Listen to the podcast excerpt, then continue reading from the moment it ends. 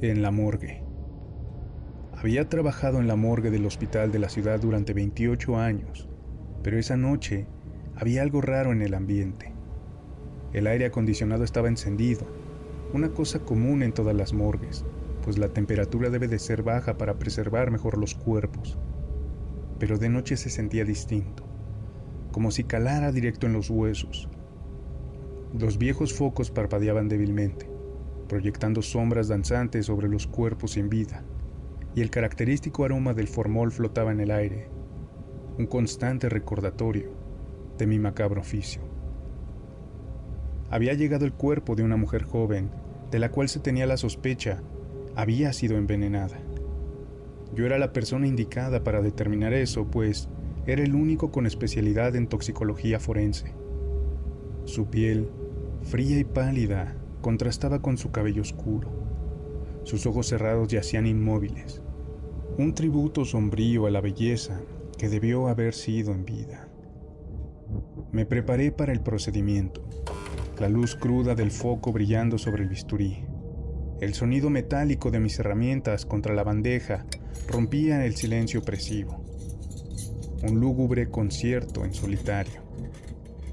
Enfocando mi atención en el cadáver, corté la ropa. La piel debajo era tan blanca como la porcelana, dura al tacto, pero extrañamente flexible. Con la mano experta hice el primer corte, un lento desgarro a través de la carne silenciosa. Y entonces sucedió. La mujer jadeó. El bisturí tembló en mi mano, casi cortando una arteria principal. Yo dejé escapar un pequeño grito. Anteriormente me había pasado. Mi respiración se agitó y no pude evitar sonreír avergonzado, pues si alguno de mis colegas me hubiera visto, habría muerto de risa de ver un veterano de la morgue como yo, gritando asustado como un niño por un simple reflejo postmortem. Me llevé una mano al corazón y respiré profundo, tratando de calmar mis nervios. Cuando estuve listo, procedí de nuevo con la incisión en Y Deslicé el bisturí desde los hombros, bajando por las clavículas hasta el manubrio esternal. Luego lo deslicé hasta el ombligo y entonces su pecho, antes inmóvil, comenzó a subir y bajar con frenesí. Me alejé bruscamente chocando con la mesa de herramientas, derramando forceps y bisturíes con un estruendo metálico.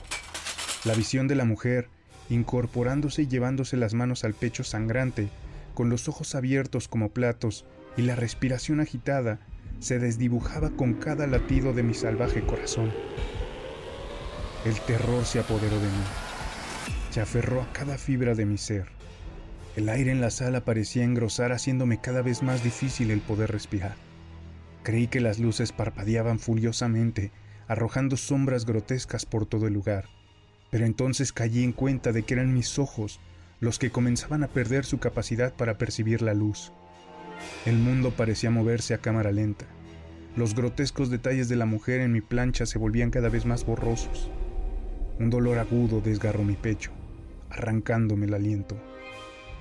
El suelo frío y duro de la morgue se encontraba con mis rodillas y finalmente con mi rostro. Intenté gritar, pedir ayuda, pero mis pulmones se negaron a cooperar. La sala se desvaneció lentamente en la oscuridad.